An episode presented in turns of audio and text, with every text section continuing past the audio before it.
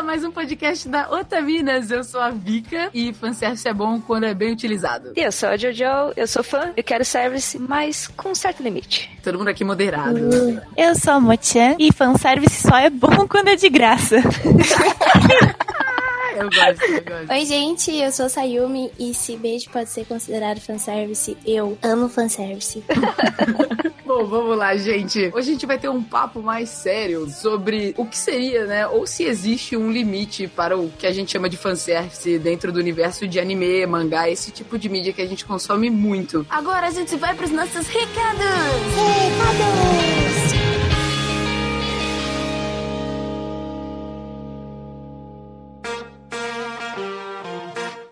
Let's go, girls. Olá, meus queridos, sejam bem-vindos à nossa parte dos recados aqui do Otaminas. Lembrando que o Otaminas é um podcast realizado pelo querido e irmão portal Anime Crazes de notícias e curiosidades sobre a cultura pop oriental. E se você quiser ajudar na produção do Otaminas, a gente tem o nosso Apoia-se. Então lá você pode ajudar o projeto a crescer cada dia mais e tornar a gente um programa semanal. Ajudando no Apoia-se, você tem acesso antecipado aos episódios do Otaminas. Oh, yes! Os nossos apoiadores, inclusive, receberam esse episódio antes. e a gente tem um grupo privado com toda a nossa equipe do Otaminas lá no Telegram. Então tem a gente, todas as meninas, a produção e os outros apoiadores que são pessoas maravilhosas. Lindos! E nós falamos com vocês sempre que a gente pode no Telegram. Então, se vocês apoiarem, vocês entram para esse grupinho privado. Agora vamos para a parte dos agradecimentos aos nossos queridos apoiadores que logo após o lançamento do episódio, eles entraram no nosso neste mesmo grupinho. Então vamos lá. Agradecendo os apoiadores: Felipe Peixinho, Monique de Pádua, Lucas Toledo, Gabriel Flor, Sabrina Marques e Amanda Natália, mandando um beijo especial para Amanda. Amanda apoia a gente no Otaminas e, E? no Anime Crazes. Anime Crazes! Agradecida, Amanda. E agradecendo aos apoiadores novos que no momento temos o Roberto Leal, que é da Alemanha. Gente, que lindo. A gente estava conversando com ele porque lá na Alemanha o catálogo dos animes do Crunchyroll é diferente do Brasil. Então tem coisas que ele consegue ver e coisas que ele não consegue ver. E eu já tava desesperada querendo mandar todo, toda a minha Crunchyroll pra ele assistir, mas não, não funciona assim. Roberto, a gente sente sua dor. Lembre-se, para esse grupo privado é só vocês acessarem o apoia.se barra otaminas, tá bem, galera? Se você quiser mandar um e-mail sobre o tema do programa do qual a gente tá gravando, né, para ele ser lido aqui antes do podcast em si, é só vocês me enviarem um e-mail para o podcast otaminas.com.br e sigam a gente nas redes sociais, Twitter e Instagram pelo user arroba otaminas. Meruchan, se a pessoa quiser pular os e-mails, ela tem que ir pro minuto. 13 minutos e 46 segundos.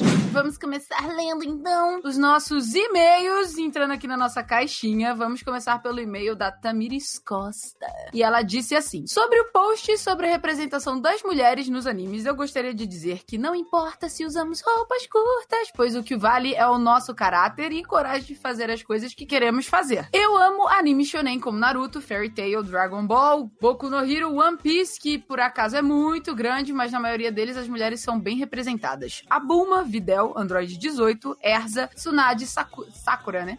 O Nico, a Nico Robin. Tem uns animes que, apesar do fanservice, as mulheres são do caramba. Amo o trabalho de vocês e continue crescendo cada dia mais. Muito obrigada, Tamires! Muito obrigada, Tamires. Você deu ótimos exemplos de personagens, é isso aí. A gente tem boas personagens. Apesar do fanservice às vezes acometê-las, não é porque elas usam roupas curtas que elas não mereçam nosso respeito ou Exato. são menos poderosas. Ou que não são personagens boas, elas são.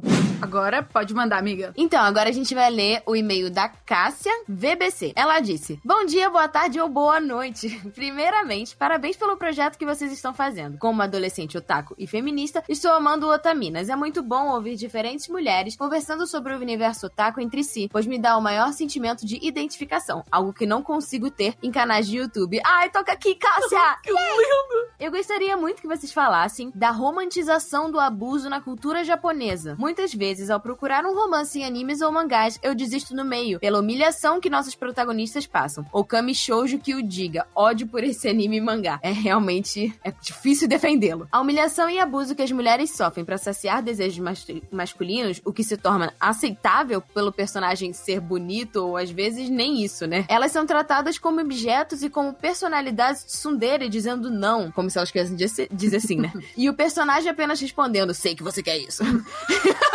Ignorando suas vontades. Gostaria que pautassem o assunto. Acho que é muito importante, extremamente necessário, que isso pra todas, especialmente pra Mo. Girl, você é top. Aê! A gente, quando a gente pega os e-mails, a gente sempre manda no grupo do Otaminas, né? Tipo, Amor, ah, muito deram um agradecida. pra você. É. Bom, a gente com certeza vai colocar isso numa pauta sim, Uhum. sobre a questão do, da romantização do abuso, e a gente realmente precisa falar disso. No entanto, que existe, eu aprendi isso com a Vitória, né? Sabe aquela coisa clichêzona que tem nos animes, que tipo assim, o cara chega na menina e aí ela encosta em algum lugar e ele bota a mão assim perto da cabeça dela, meio que tipo prende ela, não deixa ela sair do lugar? Eles chamam isso de cabedon. Cabedon. Então, quando o cara faz um cabedon, você já sabe que tem uma coisa errada, entendeu? Porque se ele faz isso pra manter a garota que ele quer pra ficar ali, isso tá muito errado. É, se a menina não deu nenhum sinal de que ela queria, é errado, entendeu? Agora, se eles estão ali flertando, é outra história. É. Mas no caso dos desenhos japoneses, eles têm muito essa roman- romantização do abuso, justamente porque faz parte da cultura deles.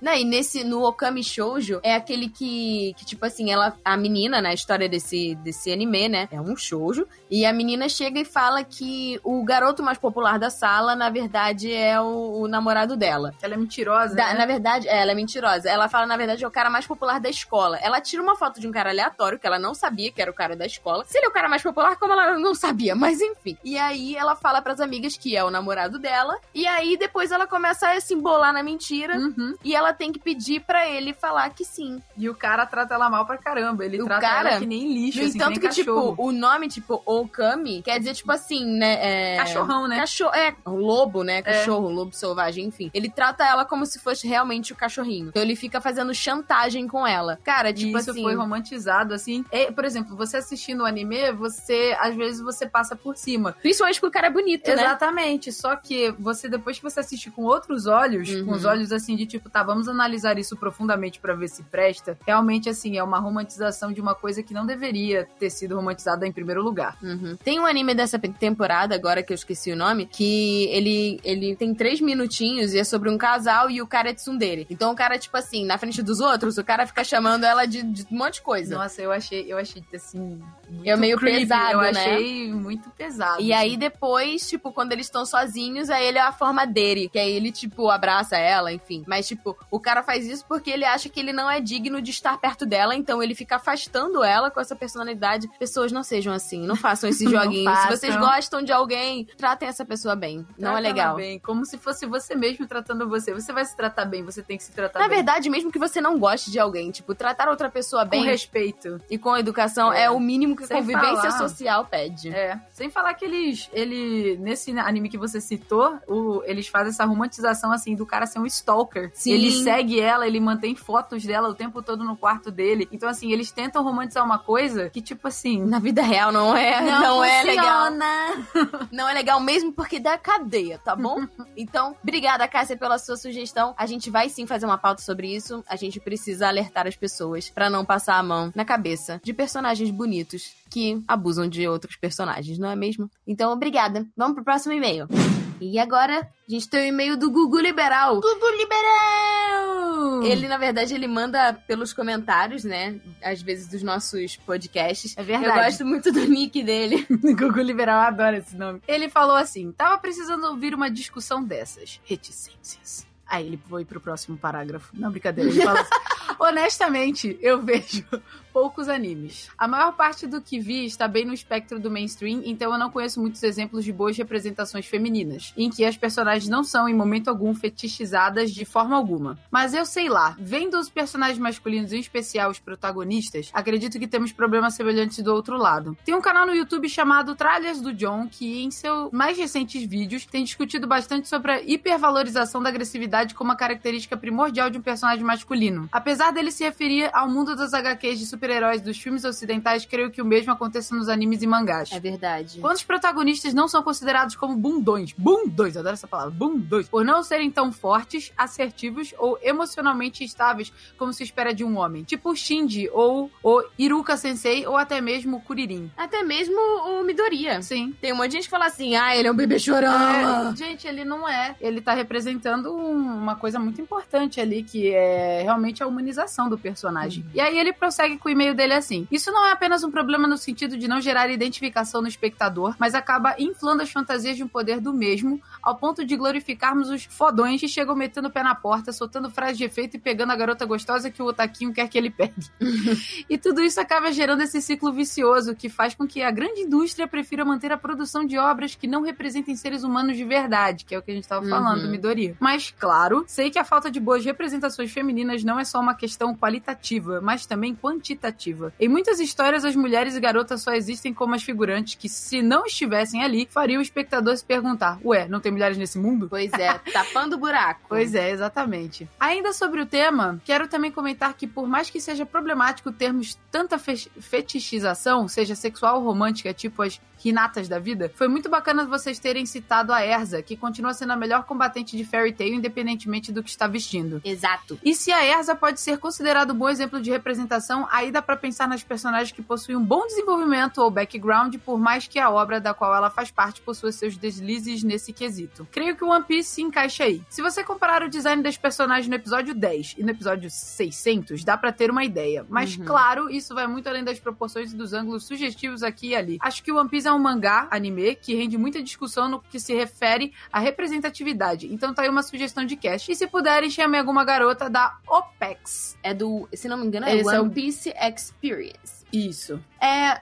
então, falando sobre a questão, né, da evolução das roupas das personagens femininas, o mesmo que acontece com One Piece acontece com Fairy Tail, engraçado, porque o autor de Fairy Tail foi é, É, um... assistente de arte Do do, Oda. autor do Oda. É. E aí você fala, tipo, pois é, não foi só o traço que ele se inspirou, não é mesmo, querido? No tanto que a primeira vez que eu vi a Fairy Tail, eu achei que era do mesmo criador do One Piece. Uhum, porque tem umas... umas Eles são traços- parecidos em algumas coisas, assim, o traço, né? E aí você repara realmente que, tipo, as roupas das personagens, é, a, a Nami, por exemplo, É. ela vai ficar O- só de biquíni, meu filho. É, uns amigos meus que já comentaram falaram que tem muito disso, assim, do, no episódio 10, que ele comentou lá pros últimos episódios. é, Por exemplo, a cintura dela aumentou pra caramba, os seios cresceram muito em comparação com os primeiros episódios. As mulheres ficam meio férteis, não é mesmo? Eu não sei o que, que acontece ali. Moletinho. Mas assim, é, isso a gente sabe que é pra agradar, sim, um Uhum. público específico. Sim. Porque já, eles já,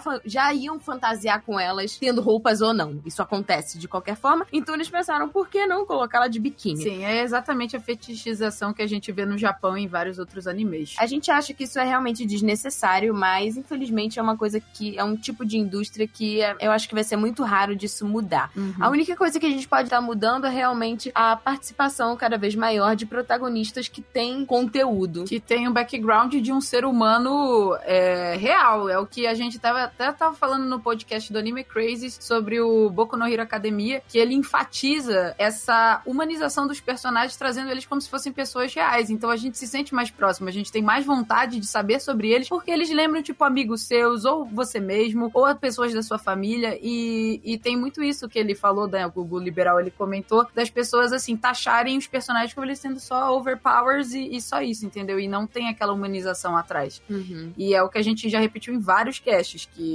tem essa questão assim, quanto mais falha um personagem for, mais parecido com o real ele for, mais interessante ele é. Exatamente. Muito obrigado, pessoal, por terem mandado os e-mails. No próximo cast a gente vai ler. Não dá pra ler todos os e-mails, né? Por Uhum. causa do tempo. Mas saibam vocês que a gente sempre responde e sempre vai ler em algum cast. Sim. Tá bom? Então Fiquem no próximo, se o seu não apareceu aqui, ele vai aparecer no próximo, então fiquem tranquilos. E continuem mandando e-mails, a gente adora. Amamos o feedback de vocês e que nem o Google fez, podem mandar sugestões de casts que nós colocaremos nas nossas pautas. Muito obrigada, beijos e bom podcast.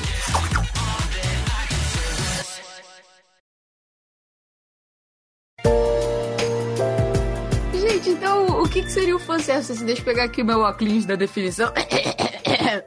Então, muitas pessoas elas pensam assim, né, que o fanservice ele é uma palavra que vem do inglês, mas na verdade a questão do fanservice ela foi criada pelos japoneses em si. Aqui, pela, pelo que a gente vê da definição, eles falam que foi inspi- inspirado nas palavras room service, que é tipo serviço de quarto em inglês, e coisas de hotéis, esse tipo de coisa. Só que os japoneses eles pegaram e transformaram essa palavra em fanservice, que significa exatamente o fanservice para servir alguma coisa aos fãs, né? Então, em determinada obra é tipo um benefício para eles. É, se, se a gente pega isso por base, a origem desse termo, então o fanservice é basicamente tudo aquilo que é feito exclusivamente para agradar os fãs. São escolhas de produção que levam em conta o, o que o público gosta. É para fazer Beijo. o público feliz. Assim, né? Fanservice tem muito a ver sobre como a gente enxerga as coisas. Então, para algumas pessoas, um tipo de fanservice vai ser um beijinho simples, enquanto que para outras isso já não é fanservice, né? Mas eu acho que o que vale ressaltar sobre o fanservice em si é que ele não existe só em anime e mangá, tá, galera? Ele existe em filme, é, jogos, séries, quadrinhos, novela, tem até novela, gente, pra vocês terem uma ideia. Programas de auditório, todo esse tipo de coisas. Então, vamos mostrar para todo mundo todos os tipos de fanservice, assim, ou os fanservices mais comuns que a gente encontra em animes e mangá. A gente dividiu aqui em tópicos para contar para vocês um pouquinho pra gente chegar no, no que diz a nosso respeito da pauta, né? Qual que seria o limite de um fanservice? Aqui, o primeiro que nós temos é o fanservice voltado a partir da preferência dos fãs. Seria esse, as modificações no roteiro, determinadas mudanças nos personagens, tanto na personalidade quanto na aparência, tudo isso para atrair o público. Esse é o fanservice que, que é voltado pela preferência dos fãs. É como se os fãs ditassem as regras do que, que vai acontecer na história, tanto na, no, no, no, no plot em si, no, nos fatos, quanto na personalidade, na aparência dos personagens, os relacionamentos deles, tudo isso que eles, eles olham a preferência dos fãs e mudam, eles mudam de acordo para agradar mesmo os fãs. E isso não é uma coisa de agora. Vem desde o século XX. Já é aquela, naquela época, tipo, diretores, eles viam o que, qual era a maior demanda, o que, o que gerava lucro e faziam aquilo pra, pra realmente ganhar dinheiro. Tipo, ah, o público Nossa. gosta disso, então a gente vai fazer isso. É tipo aumentarem os peitos, né? Os seios da Lucy no Fairy Tail. Exatamente. Tudo isso para atrair o público, para as pessoas ver. Pra, é, como que é? Pra manter a atenção do público naquilo. Assim, naquela época era, tipo, mais pra frente, depois do século XX, isso continuou. E aí, agora no universo de quadrinhos e nos mangás, era muito comum as editoras receberem cartas, tipo, das preferências dos fãs tipo, do, da Lucy, né? ah, né? Eles é, eu assim, mandava carta. Eu mandava Sim. muita carta na minha época. Caraca, pode crer, eu já ouvi várias vezes, assim, tipo, essas histórias dos autores receberam carta dos fãs, assim, falando assim, cara, Sim. mas eu não posso terminar com esse personagem aqui porque eu não gosto dele. Total, Exatamente. É, era exatamente isso. E aí, tipo, os autores, eles meio que se sentiam, sabe, ah, os meus, os meus fãs querem isso, então eu vou fazer isso. E aí eles, às vezes, faziam mudanças, acrescentavam coisas na história que não tinha, mas eles fazem isso pra é, atrair os fãs. E hoje em dia, acontece a mesma coisa, só que é muito mais fácil, né? Porque aí tem e-mail, tem post em blog, tweets, um monte de coisa que, tipo, lançou, já sobe a polêmica no Twitter, o autor já vê que ele. Opa, pera, não, isso aqui a galera não gostou, então no próximo capítulo eu já mudo. Isso é muito legal. É comum, né? É tipo Ibope pra novela, né? Isso, exatamente. Sim. E também tem os sites, né? Os, os rankings de animes pra você botar nos, pra popularidade dos personagens, popularidade do, dos mangás, esses negócios. E às vezes acontece dos autores acrescentarem arcos na história, tipo, coisas que, que ele não, não, não tinha. E, tipo, colocar arcos na história pra agradar o público, pra, pra é, render. Pra isso tudo que a Sayumi falou é um tipo de fanservice, sim. Quando eles acrescentam coisas a mais numa história, não, não quer dizer que fanservice não é uma coisa só voltada à sexualização. Eles também fazem essas coisas todas para agradarem os fãs. Então, sim. adicionarem personagens que tinham morrido morrido antes, aí a galera quer ele de volta, sabe? Então ele renasce o personagem de alguma forma ou acrescenta um arco a mais, então tudo isso é considerado um fanservice. Acontece muito de manterem também algum personagem vivo, tipo, sei lá, The Walking Dead, sabe? Uhum. Sim. Manterem um é. personagem vivo porque o público gosta muito dele, se matarem ele totalmente debandem. Eu ia, eu ia citar, citar como exemplo aqui o Harry Potter, que o final do, do Harry Potter foi fanservice total. Parece que a, a autora leu um monte de fanfic, fez uma compilação e falou: ah, vou fazer isso tudo só para agradar meus fãs. Nem sempre o fanservice é bom. então, esse fanservice é bom, porque aí os meus os casais que eu chip sempre acabam juntos. E então a gente chega no nosso segundo tópico, né? Que é o outro tipo de fanservice que a gente chama de fanservice de referência. Ai, adoro. É meu favorito esse.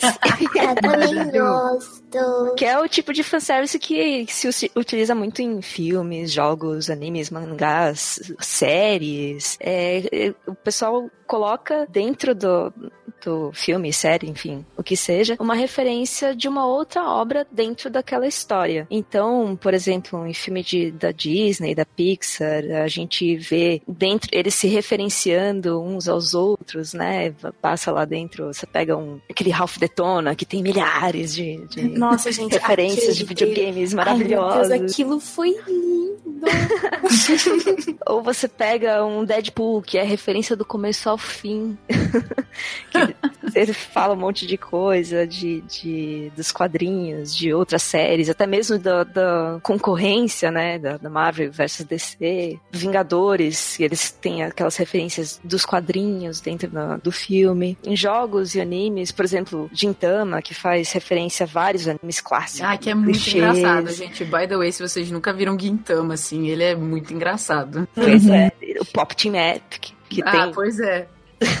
todo episódio. Você, se- aliás, se você não conhece as referências, você meio que se perde, né? Você perde o interesse do, do que tá passando lá. É, esse é outro problema, assim, de fanservice, né? Por exemplo, se eles colocam referências demais e a gente não conhece, torna meio chato, né, a situação. Você perde realmente a, a vontade de assistir aquilo, É. às vezes. Tem vários Eu episódios que eu assisti que- de coisas que eu não prestei atenção por causa disso. Mas aí, se isso é bem dosado, fica aquele ahn, presentinho pros fãs, né? Sim. Então, são os, o que o pessoal chama de easter egg. Vocês sabem a origem do termo, não? Na verdade, não, Jô. É que ah, na Páscoa, né, em muitos países, o pessoal esconde ovinhos para as crianças saírem procurando. E aí, quem achar mais, né, tem mais ovinhos para comer. Então, assim, o fã é, o, é a criancinha buscando os ovinhos no meio do. Ai, que bonitinho.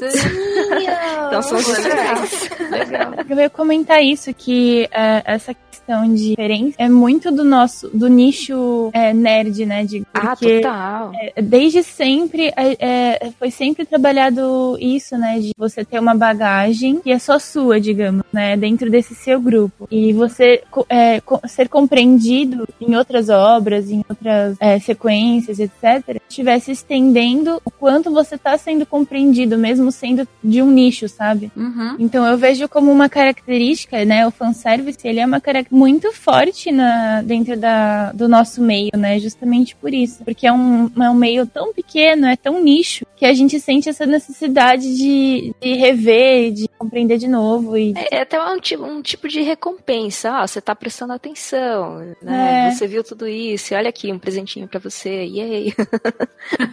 é meio a cultura do colecionável, né? Aham. É, juntando essa.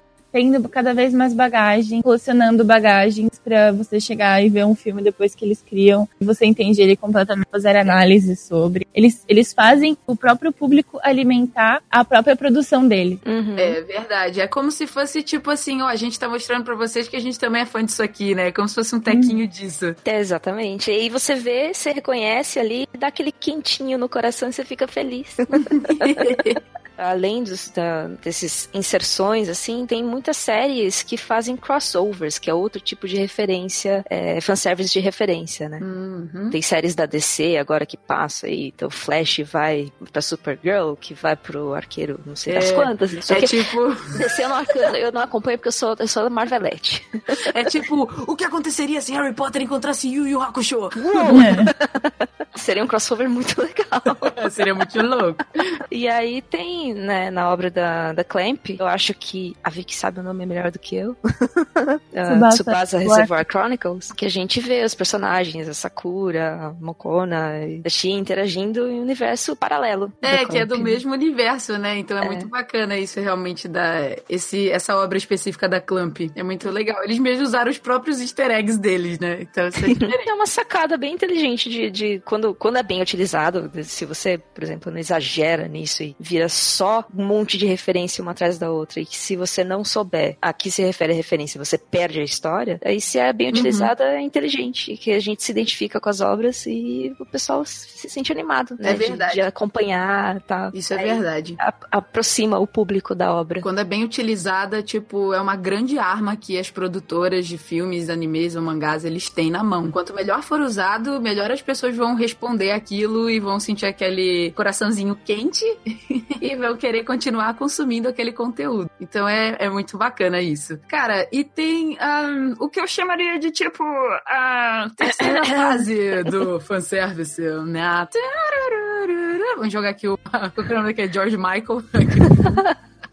que seria a erotização do fanservice, que é um, é um tópico um pouco polêmico e, e divide muitas pessoas, assim, nesse mercado de animes e mangás. Principalmente ah, o público feminino que se sente mal representado nos animes, que se sente, assim, submisso, Objetificado. sabe? Objetificado. Sim.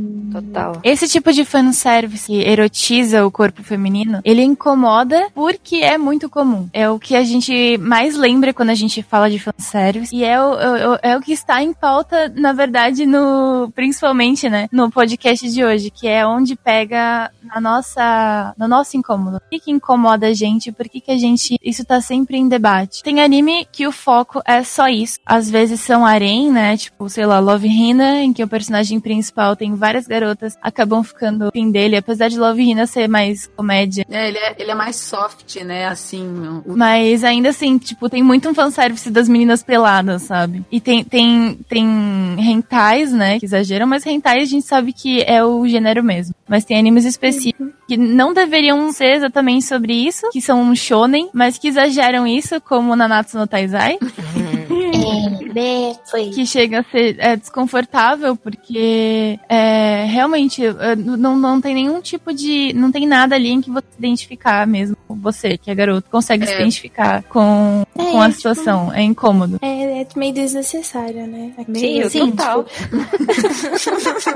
Não, eu acho que eu ia comentar isso, que o problema de, da erotização é o exagero. É isso tá em todo lugar. É isso tá em capa de revista. É isso tá em todas as obras. E a maior parte das obras acaba sendo feita por homens, porque a gente tem uma indústria que era majoritariamente masculina até pouco tempo atrás. E hoje em dia a gente tem mais mulheres trabalhando. Então, a visão masculina, né? O ideal masculino do que é uma mulher, ele acabou ditando o que uma mulher deveria ser. Exato, e lá no Japão é isso é muito cultural, gente. É uma coisa que tá muito presa e vem de muito tempo atrás. Pra eles, assim, esse mercado da erotização das mulheres de uma forma bem escrachada, principalmente em anime e mangá, ele vem das ruas, sabe? Porque a gente vê lá nas ruas as meninas, entre aspas, assim, vendendo o serviço delas. Eu não tô falando de prostituição, tá, gente? Assim, eu tô falando delas venderem a companhia delas em troca de comida e trabalho e lugares pra elas dormirem. Isso é muito comum você ver em grandes metrópoles em Tóquio. Enquanto aqui é um pouco mais escondido, é. Enquanto aqui é um pouco mais escondido, é à noite, tem mais a ver com prostituição. Lá no Japão é como se fosse um serviço, entendeu? Você Nossa. ter a companhia de uma mulher durante o dia, uma menina jovem principalmente, que a gente vê que é, é a maior parte dos fanservices no, em anime e mangá, claro, se for de um tema escolar, e é muito popular esse tema porque normalmente são mulheres jovens. Símbolo de uma menina com uniforme escolar é tipo o símbolo sexual do país no Japão, sabe? Assim. Uhum. Então isso é muito comum mesmo e vem da cultura. Sim, É, eles têm uma cultura que ao mesmo tempo é muito tradicional, tecnológica, né? Na verdade, se desenvolveu tecnologicamente, mas a cultura japonesa ela é muito tradicional. E essa questão da que, por exemplo, a mulher com 25 anos ela já tá velha, ela não serve mais. Uhum. Mas é porque no Japão, né? Mas é porque eles têm esse hábito dessa visão biológica, né, ancestral de é, realmente o órgão, o órgão reprodutor feminino ele começa a definhar, digamos, a partir dos 25 anos. Nossa. Então eles ainda têm, é, eles têm no Japão. É sério, é essa visão é a visão de, de- do papel masculino e feminino numa sociedade é, que é, né, é tradicional, ancestral. E a mulher jovem ela é desejada pela questão da fertilidade. Hum. Não é. Eles não têm, é, hoje em dia, tipo, não tem essa avaliação do, da mudança social de um psicológico diferente. Que esses hábitos eles permanecem no Japão, apesar de serem. Apesar da, da sociedade ter mudado, né? E das necessidades terem mudado. Assim como mudou no Ocidente também, porque, sei lá, a minha mãe casou com 20, 20 anos e teve meu irmão com 21. É, e eu tenho 25 anos e não quero ter filho.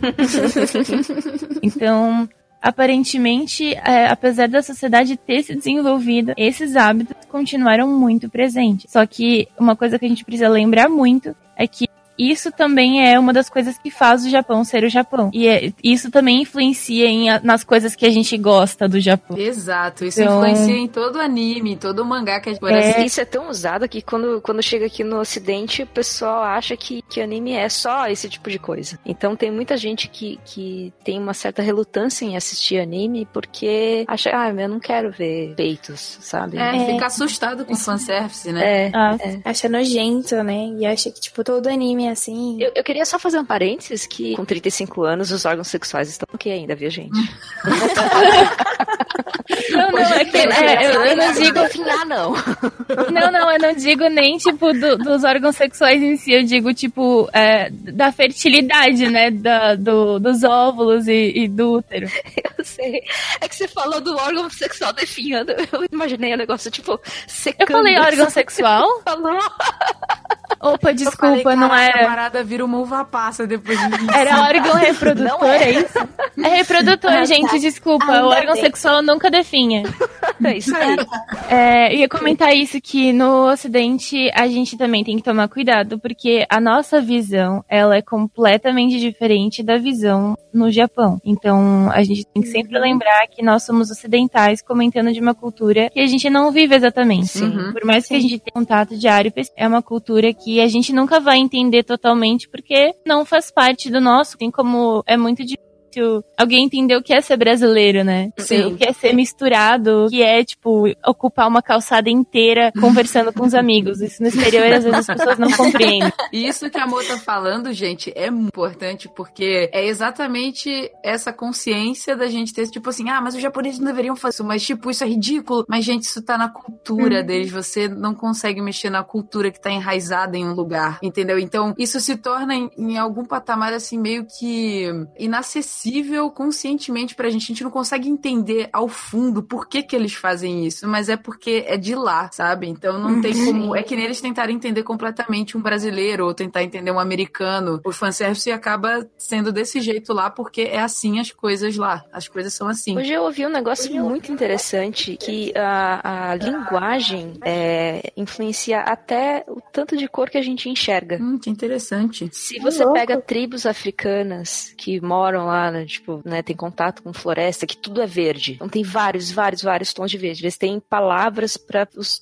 menores variações de verde. Eles conseguem apontar tons de verde que a gente não aprendeu a enxergar. Que Assim legal. como a gente consegue apontar, por exemplo, tons de azul que não existem na natureza com facilidade e eles não conseguem enxergar. Sim, é, são tribos indígenas brasileiras, se não me engano, que tem, tipo, sei lá, umas 300, uns 300 tons diferentes de verde. Também é mesmo, mesmo caso. E até escrita influencia, por exemplo, a nossa visão de passagem do tempo. Se você pega a gente que escreve da esquerda para direita, a gente quando pensa na linha de tempo, a gente fala ah, lá para trás ou lá para frente, para se referir passado e futuro. Você pega um chinês que escreve de cima para baixo, ele se refere a lá para cima, é, como passado e lá para baixo como futuro. Então, legal. essa coisa de cultura é um negócio muito sério que a gente não, não pode ignorar quando a gente estiver fazendo esse tipo de análise. Uhum, exatamente. Isso. E isso acaba, to- toda essa discussão que a gente está tendo sobre o fanservice acaba afetando muito o público feminino, principalmente aqui no Ocidente. No Japão, como eles são mais é, reservados, eles não costumam conversar sobre o assunto, porque, como a gente está falando, até agora é cultural, então não tem como. É, é a reserva interior deles mesmo que per- não permite que eles falam, falem sobre isso. Só que chega aqui no Ocidente, a galera se assusta, entendeu? Se assusta com a quantidade de fanservice. E, e aí que entra a nossa questão do, do tal do limite, se existe um limite ou não pro fanservice. Eu acho que é, a fertilidade em si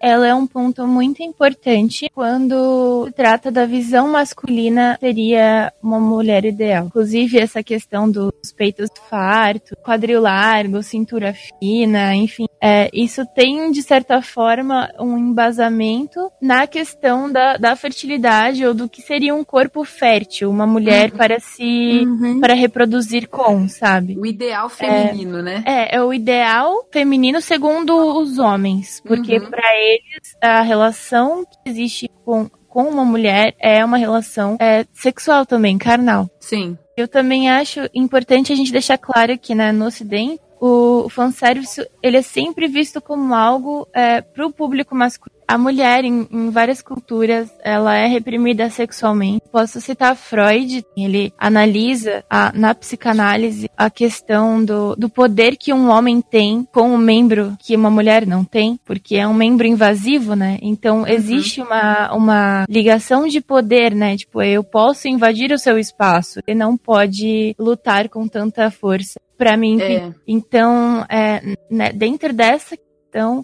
a gente consegue avaliar esses conceitos que são mais modernos, mas que ainda não se desprenderam dessa nossa, dessa nossa biologia, digamos, né? Constituições co- enquanto animais. Então, a mulher, ela é muito reprimida sexualmente. A gente não tem aprendizado sexual. Nós não somos ensinadas a ter prazer, nem como os nossos corpos funcionam. Então, muito menos é, o que nos, nos faz dar prazer. Então, esses contos eróticos para as mulheres, histórias específicas para as mulheres, é uma coisa muito difícil.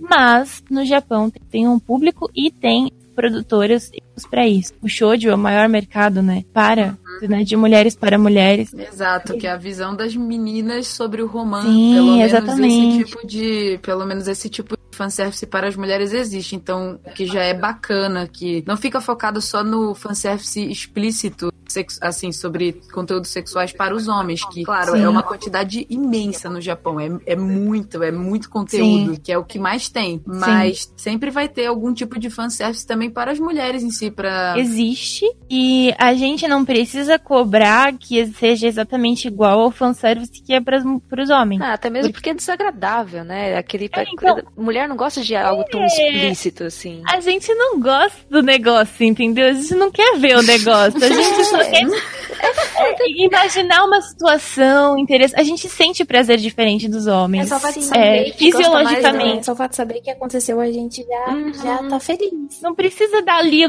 detalhe em desenho. gostar de ter um harém, entendeu? Assim, um, sei lá, um desenho hentai, assim, entendeu?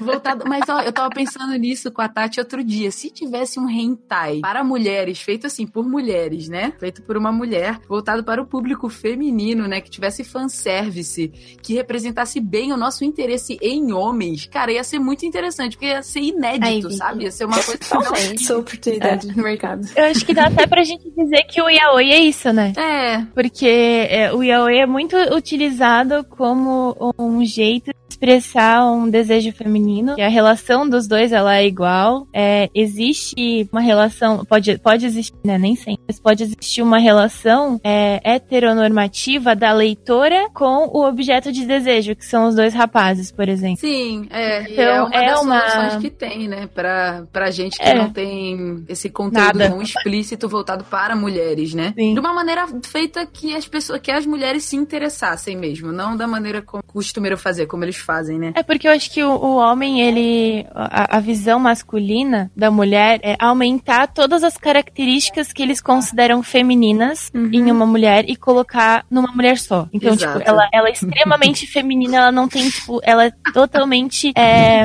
eu não sei. é, A bagagem é, tipo, a diferenciação entre o- as características femininas e masculinas. Tem argumentos na Grécia Antiga que é, né, dividem é, características masculinas e femininas e que o equilíbrio é, é todas, sabe? O equilíbrio é ter todas as características. É, então, o desequilíbrio seria o- os estereótipos extremos. É, É que aí fica insano, né? Uma pessoa só É. ter tudo. Tipo, Exatamente. é ideal, assim, mas é, é quase impossível, assim, pelo menos fisicamente, se a pessoa ela não tem uma. Ela não sofre, não passa por alguma cirurgia plástica nem nada disso, ela não consegue alcançar, né? porque é, é realmente, tipo, é, é impossível não não é, não é, não é real, é utópico, né? Mas enfim, o ponto de comentar da Grécia era exatamente, tipo, comentar como a visão masculina deixa a mulher como tudo o que seria o feminino e o homem como tudo que seria o masculino e, e estabelecer essa dominância. Enquanto a mulher busca uma unidade. O Takarazuka, Teatro Takarazuka, por exemplo.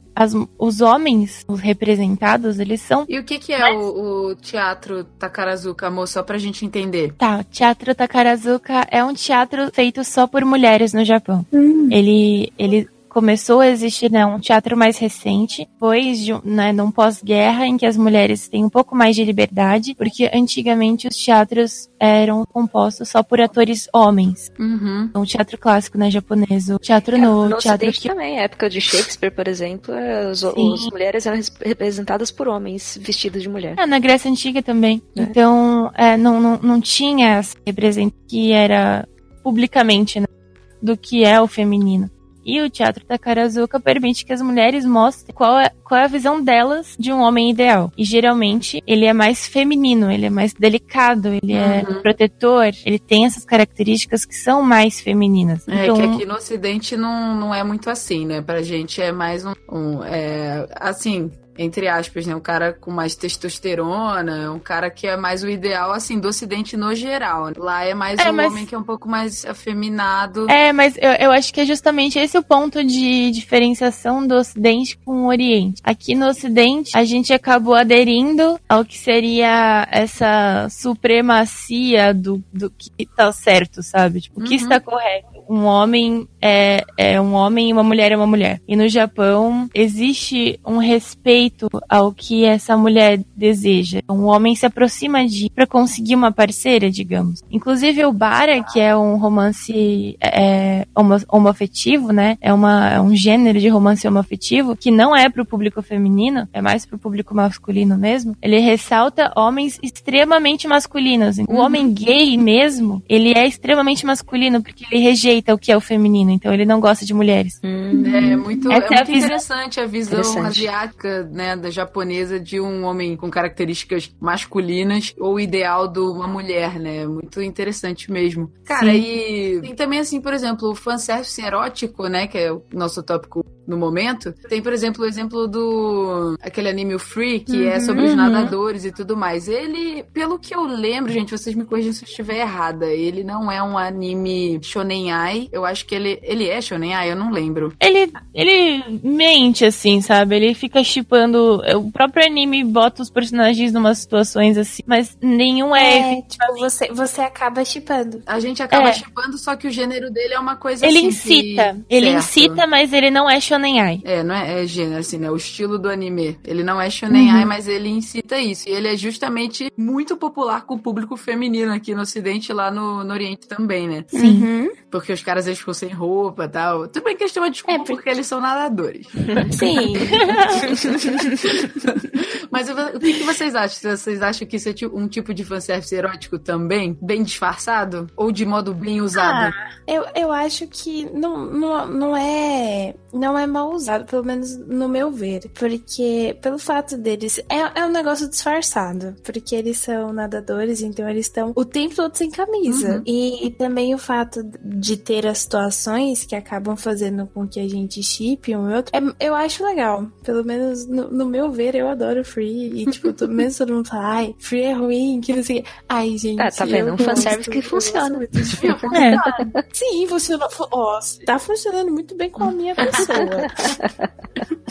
Adoro, nossa, aquela opens deles Ah, é, dançando. não, Ai, é. meu Deus do céu. atenção, né? É muito bonitinho. Eu acho que é uma das únicas maneiras que a gente tem pra ser representada de uma forma que não seja tão degradante assim. É, não a mulher sendo representada no anime, no anime, né? Mas, tipo, a gente ter um conteúdo que a gente aprecie, né? De uma forma que a gente não sinta que seja degradante. Se eles sempre usassem esse método de. Essa abordagem de, de com cuidado é, e, e colocar esse tipo de fanservice de uma forma que seja interessante, eu acho que seria muito mais popular entre as pessoas, de uma forma geral. Ah, sem dúvida. É, eu acho, eu acho é, Hum. que realmente a necessidade feminina pra, pra sentir mesmo a atração, o prazer, ela é diferente da necessidade material. E eu acho que o problema é a gente confundir o desejo com a realidade. A gente confundir o que existe ali no, no mundo das ideias, aquilo que é a realidade. Que, Sim. ai, só vou namorar com uma menina se ela for sem a personagem do desenho, entendeu? É, não existe isso. Isso, isso é uma, Uhum. isso é uma ilusão, é uma personagem criada, é uma, uma ideia. É, Pode é uma ser um- idealização, né? É, Pode ser um ideal, assim, mas é, a gente precisa entender que o mundo real ele é diferente. Então, é tanto nas cobranças das pessoas com os corpos alheios, com as relações, quanto nas nossas cobranças pessoais, a gente não, não, não deveria ter que absorver essas coisas pra gente. E é uma coisa que acontece muito. muito. É, acaba sendo inevitável porque É, é, eu já- é tão consumido que o pessoal, a- é, essa barreira acaba se mesclando, né, entre a realidade e o que, aquilo que ele consome. Sim, eu já ouvi, tipo, eu já recebi muitos comentários lá no meu Instagram de tipo, ai, é. eu- às vezes dá dessa, tipo, a galera me mandar direct pedindo conselho amoroso. E aí uma vez, é, uma vez veio um menininho e ele falou pra mim, ai, eu tô gostando de uma menininha assim, assim, queria chegar nela, ai, como que eu faço? Eu falei, ah, amigo, primeiro é, eu, eu perguntei pra ele por que, que ele gostava dela, o que, que ele achava legal nela. E ele falou que eram os peitos dela, que eram parecidos com Ah, o meu meu Deus do céu. personagem. E eu perguntei Tá a idade dele, e aí tudo esclareceu. Quantos anos tinha a criatura? 13. Tá. 13. É, é, é uma pessoa que, assim, que, que é muito jovem, tá consumindo. Provavelmente ele consome esses animes que tem um conteúdo de fanservice bem exagerado no quesito sexual, né? E acaba, tipo, isso acaba entrando no nosso subconsciente de que se a gente, por exemplo, nós mulheres, se a gente não atinge aquele ideal, a gente não é boa o bastante pro público masculino, caso a gente seja É. interessada em homens, né? E os caras, eles ficam fixados só nesses atributos que são idealizados demais nos animes, entendeu? Uhum. E aí isso se torna um exagero de todos os lados. É, meu, meu problema com, com esse tipo de, de sexualização, o tal do, do, do iti, né, que o pessoal chama, é que além de me incomodar pessoalmente, eu acho extremamente ne- desnecessário, aqui do meu ponto de vista como mulher que não é objeto, é que grande parte do público que consome isso é de criança e adolescente. É, gente que não tem idade pra ver aquilo. É, Então, eles, Exato. não, eles estão em formação de caráter e aprendendo o que é certo e o que é errado. Uhum, exato. Então, se Tipo, eles veem, eles veem os heróis dele lá é, enfiando a cara nos peitos de- da, da menina, ou apertando os peitos sem consentimento, né? Eu fazendo qualquer coisa do tipo, e sem sofrer consequências negativas do, daquilo que ele fez, a chance de eles aprenderem que isso é ok e levarem isso pra vida real é muito grande. Isso é um problema. É, porque é na infância que você começa a criar suas crenças. Sim. né? As suas crenças do que é certo, do que é errado, e acaba se tornando um problema a longo termo, né? Não que todos eles vão ficar assim. Claro que as pessoas elas têm consciência suficiente de discernir o que, o que é apropriado se fazer e o que não é. Mas a gente vê como esse pe- pequeno exemplo que a Sayu me deu, né? De um rapaz jovem, ele fala, ah, o que eu gosto da menina, em vez de ele falar, pô, eu gosto dos olhos dela, É, ela, é- ela é ela é simpática, ela é bacana. não. Eu fico feliz que ele goste, tipo, no atributo físico dela, mas é só isso. É, é muito além questão. disso, né? A gente tem muito, muito além de peitos.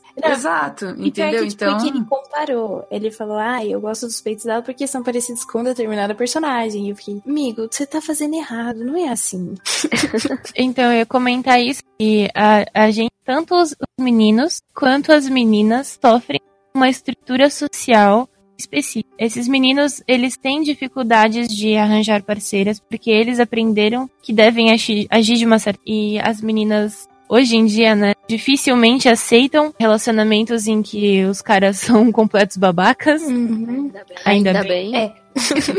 E eu tô vendo que, assim, os rapazes, eles vão sofrer muito, porque como a gente tá sendo obrigada a avançar, mudar e melhorar, a gente pode até ficar sozinha, mas a Sim. gente vai estar tá bem. Os Uhum. meninos não vão entender o que tá acontecendo, então eu acho legal a gente avaliar, nem entrando na questão oriental, porque é outra sociedade, mas na cultura ocidental, a gente avaliar qual é o nosso papel na sociedade e perceber onde estamos errando e, e que que- o que, que não tá legal, sabe? Você que é menino, que tá ouvindo a gente, é, pensar nisso. O que que por que, que as pessoas se incomodam com o Uhum. nosso incômodo enquanto mulheres? Por que, que os meninos acham que tá errado em se sentir incomodada com isso? Isso que a Amor falou é um ponto muito importante que a gente vê com frequência a galera se ele se irritando assim, por exemplo, o público masculino, ele já aconteceu eu falar na frente de uns amigos meus, tipo, ah, eu não quero ver esse anime, só tem peitos e bundas, entendeu? É totalmente fanservice sexual. Meus amigos falam assim, mas cara, é legal, entendeu? Por que, que você não consegue gostar? Eu falei, mas não é o meu foco, entendeu? Pô, não é legal pra eles, porque Entendeu? é feito pra eles. Pra gente É. não é, é uma falta de respeito com a gente. Exato. É, pra mim é tipo assim, eu sempre vai existir, entendeu? Isso sempre vai existir, mas eu não me incomodo, entendeu? Vai existir sempre porque eu, Vitória, quem sou eu na fila do pão pra falar assim, Japão, pare de fazer isso, entendeu? Não, não vai acontecer. então, eu só tenho que aceitar que existe, só que eu não vou consumir, entendeu? É escolha minha e eu acho que isso é escolha pessoal de cada um. Na verdade, tudo, em tudo o problema é exagero. Exato. A gente não precisa consumir e gostar de nada, de nada que a gente não goste, né? Por mais que Uhum. é, eu entendo, é, pode ser que os caras não gostem também estímulo que eu acho legal. Sabe? Uhum. Eu acho que a gente também não precisa ficar esfregando na cara dos outros Não. aquilo que a gente gosta. Esse é o Às problema. vezes, literalmente. Exato. E, cara, é isso que eu acho que os nossos ouvintes, ele é, é ressaltar pra eles. E tá tudo bem, entendeu? Tá, tá tudo bem. A gente não precisa esfregar na cara das outras pessoas o que a gente gosta e o que eles gostam, ou a gente se irritar, porque é uma É coisa o que. Japão, no caso, né? É, Porque, Assim, pelo menos na minha opinião conta. pessoal, infelizmente sempre vai existir. Até em algum momento que queiram reformular tudo, né? É que é uma coisa que é tão arraigada, como É. a gente já falou aqui, tão enraizada que, meu, se for pra mudar, vai levar muitas gerações. Vai. E, gente, e no final, o que pra vocês acaba sendo o limite de um fanservice? Tudo que é demais acaba cansando. Então, eh, e fora que se você coloca tanta coisa de erotização, sexualização, não sei o que, coisas que são irrelevantes pro plot da história, cara, você precisa de tudo isso pra assistir. Parte logo pro hentai, sabe? Deixa o É. resto mais. Eu também concordo com você, Jo. E uma coisa que eu queria ressaltar aqui no final, assim, pra mim, o limite do fanservice, né? Assim, do ponto de vista neutro, eu tô falando isso, tá bom, gente? Então, é, não entendam de outra forma, porque é um ponto de vista. É como se fosse uma visão de águia, entendeu? Eu acho que, assim, as empresas de animação e os criadores de mídia, de conteúdos como o Mangaka, eles nunca vão parar de criar esse tipo de limite, porque o fanservice é. Primeiro que eles querem, tipo assim, eles querem atingir qualquer tipo de público. Então eles vão, eles vão fazer qualquer tipo de fanservice que existe, porque são fetiches para pessoas Isso diferentes. traz lucro, né? Certo. Isso traz, traz dinheiro. Isso traz lucro. isso. É, segundo, tem a questão cultural, né? Que a gente passou bastante tempo falando sobre. Mas, assim, na minha opinião, eu acredito que o limite, ah, o limite de um fanservice é, ele fica aos olhos de quem consome. Uhum. Entendeu? A pessoa vai escolher qual o limite de fanservice que ela aceita ou não pra consumir, pra para assistir. Então, eu acho isso importante, assim, ressaltar que esse limite, ele vem do nosso interior, porque, infelizmente, externamente, até houve uma, assim, um tipo de reforma as mulheres se unirem, né, e falarem, não, vamos parar com esse tipo de coisa de uma maneira tão excessiva, Queima tudo! acontecer, entendeu? É, exatamente. Eu acho, é, é, só pra complementar, eu não quero que acabe, eu não acho que é uma coisa ruim. Eu acho que o homem ter uma visão idealizada da mulher é legal, tipo, bacana. Eu acho que Uhum. não pode, não pode reprimir isso também. Eu não quero que reprimam a nossa posição, o nosso desejo, Uhum. nosso posicionamento. Eu acho que a gente tem espaço no, no- na produção.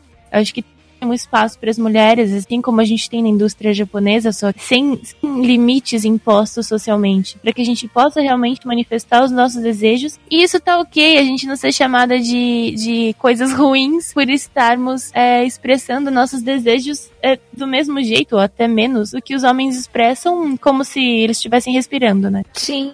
Sim, que é aquilo que você falou no começo, que a gente é desde, desde sempre a gente é, a- reprimida, né? É, a gente sim. não, não pode é, é, manifestar o, o que a gente sente, o que a gente quer nesse cunho. O que a gente sente, a gente é, é- é normalmente incentivada até a, a, expressar. É, em questão de amor e carinho, não sei o quê. Uhum. Isso o homem reprime, mas a questão de, de- de- da sexualidade, de, de- do que a gente gostaria, isso a gente tem que reprimir. Mas o homem pode, o homem pode. Não, isso Porque, tem que né? reparar. Então, sabe o que a gente vai fazer? A gente vai a cabeça e vai fazer um renta- rentaizão pra mulher. A gente não quer acabar com a diversão de vocês, rapazes. A gente só quer se divertir também, tá bom? Do nosso jeitinho. Só queremos nos juntar a vocês, meus amados. Na cara de vocês.